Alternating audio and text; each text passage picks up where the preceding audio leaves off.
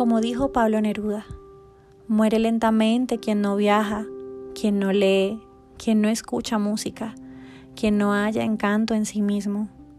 Muere lentamente quien destruye su amor propio, quien no se deja ayudar. Muere lentamente quien se transforma en esclavo del hábito, repitiendo todos los días los mismos senderos, quien no cambia de rutina, no se arriesga a vestir un nuevo color o no conversa con desconocidos. Muere lentamente quien evita una pasión y su remolino de emociones, aquellas que rescatan el brillo en los ojos y los corazones decaídos. Muere lentamente quien no cambia de vida cuando está insatisfecho con su trabajo o su amor, quien no arriesga lo seguro por lo incierto para ir detrás de un sueño, quien no se permite al menos una vez en la vida huir de los consejos sensatos. Vive hoy, haz hoy, arriesga hoy. No te dejes morir lentamente. No te olvides de ser feliz. Soy Hedri Morales y estoy aquí en este podcast para acompañarte a que transformes tu dolor en mil colores. Hola, bienvenidos, bienvenidas a otro episodio más de Duelo de Mil Colores. Y hoy estoy hiper mega contentísima porque quiero compartirte mi sentir, mi experiencia de estos últimos tres meses con respecto a todo eso que nos dicen que debemos manifestar para tener en la vida, la vida perfecta, etcétera, etcétera. ¿Y cómo te parece que me empezó a caer muy mal ese tema? La verdad, aparte de que me empezó a caer muy mal, me sentí bastante mal. Eh, ¿Y sabes por qué?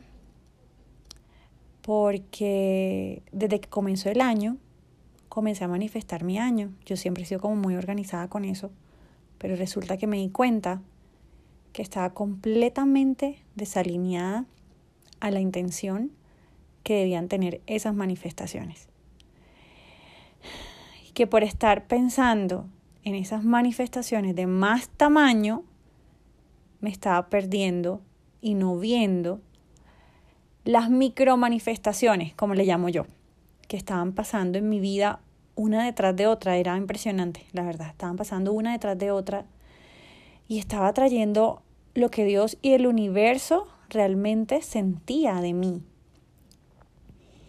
Porque no atraes lo que quieres, sino atraes lo que eres normalmente. Y es que allí radica, digamos, a veces esto del tema de la ley de la atracción y lo errados que a veces estamos con eso que tanto escuchamos, precisamente esta ley de la atracción. Porque uno entiende que no es atracción. No es atracción, es creación creamos en nuestra vida lo que somos, lo que sentimos y en lo que creemos o también lo que no creemos. Y miren que eso está, aún, o sea, está como unido a una gran fuerza que es la intención, que era donde yo precisamente estaba desalineada completamente. Y entre más dolor y resistencia le ponía pues a todo esto, pues más dolor iba uno a tener, ¿verdad? Porque muchas veces creemos inconscientemente que no somos merecedores de eso que tanto queremos, pero no lo sentimos así. ¿Y sabes por qué? Porque llevamos una vida de miedos y escasez, ya que confiamos más en nuestro ego para cumplir nuestros deseos y no en la fuente creadora que es Dios. Allí está todo resuelto para mí. O sea, o me mantenía en estado de agradecimiento o me mantenía en estado de miedo por mis creencias limitantes, atormentándome con esos grandes sueños y esas grandes manifestaciones. Pero no podía estar en dos estados al mismo tiempo. O sea, no te puedes sentir agradecido y con miedo al mismo tiempo. Porque eso es lo único que determina es que estás más perdido que el hijo del Inver. totalmente desconectado de la intención y de ese poder divino. Y no, con esto no quiere decir que no lo sintamos así algunas veces, porque claro, somos seres humanos, tenemos que sentirlo, pero se trata de ser consciente de esto y volver a desaprender y reaprender. Miren que al ser consciente de esta situación, eh, simplemente empecé a enfocarme en esos pequeños milagros que pasan. Mantenía mis pensamientos en lo que tenía intención de crear. Eso sí, soltaba el resultado, ¿sí? Esperaba que llegaran a mi vida eh, esas claves o señales de lo que Dios quería mostrarme. Y miren que sí llegaban, sí llegaban, impresionante, o sea, era algo como yo decía, Dios, o sea, eh, es algo tan extraño, pero a la vez tan hermoso. Es como, a veces, bueno, a veces no logro de pronto cómo explicarlo, porque siento muchas, en muchas ocasiones que em, no sé, no, no, no lo logro explicar en muchas cosas. Es extraño.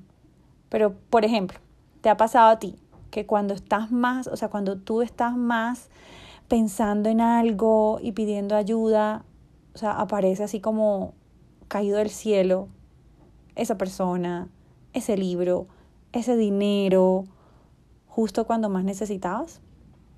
¿Mm? Estoy segura que has pasado por eso. Estoy segurísima que tú también. Bueno, de eso se trata. Parecen insignificantes estas cosas, pero para mí yo siempre he sido muy atenta a todo lo que sucede a mi alrededor y cualquier cosa que siento la siento tres, cuatro, cinco veces más. Entonces para mí nunca serán casualidades, porque para mí las casualidades no existen.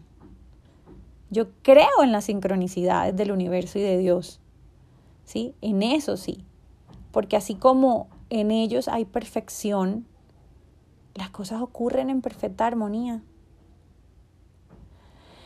Y claro, pues yo por estar detrás de lo grande, pues me estaba perdiendo tremenda información valiosa.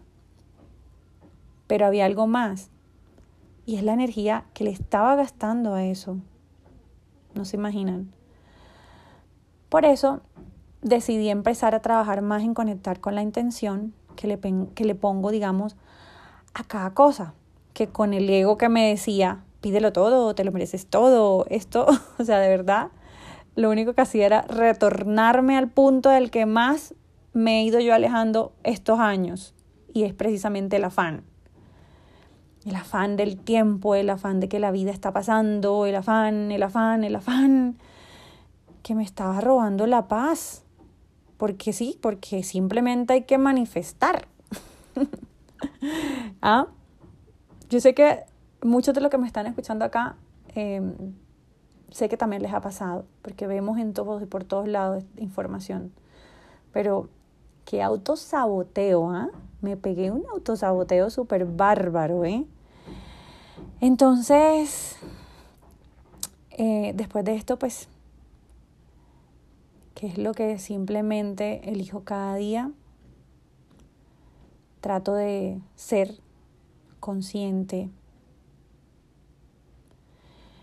de ver bendiciones en esos contratiempos, en eso que muchas veces creemos obstáculos, en esa pérdida, en esa enfermedad. Trato de no engancharme en discusiones donde quiero tener la razón. ¿Por qué? ¿Por qué le digo esto? Porque sé y experimenté que mantenerme en estado de gratitud, sin ego y sin miedo, ese e, es la forma correcta para fortalecer cada día la intención de manifestar justamente lo que necesito y lo que Dios sabe que necesito, pero sin perder lo más valioso, mi paz interior.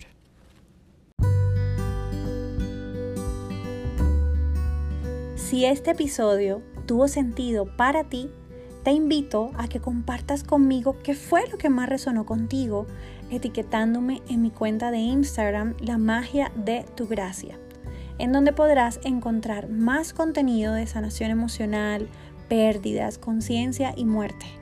Igualmente, información sobre mis terapias online de duelo, talleres, cursos y productos como la papelterapia para el alma. Te invito a que te suscribas para que puedas seguir escuchando episodios y no olvides compartir este episodio con esas personas que sabes que lo necesitan. Te espero en el próximo episodio de Duelo de Mil Colores.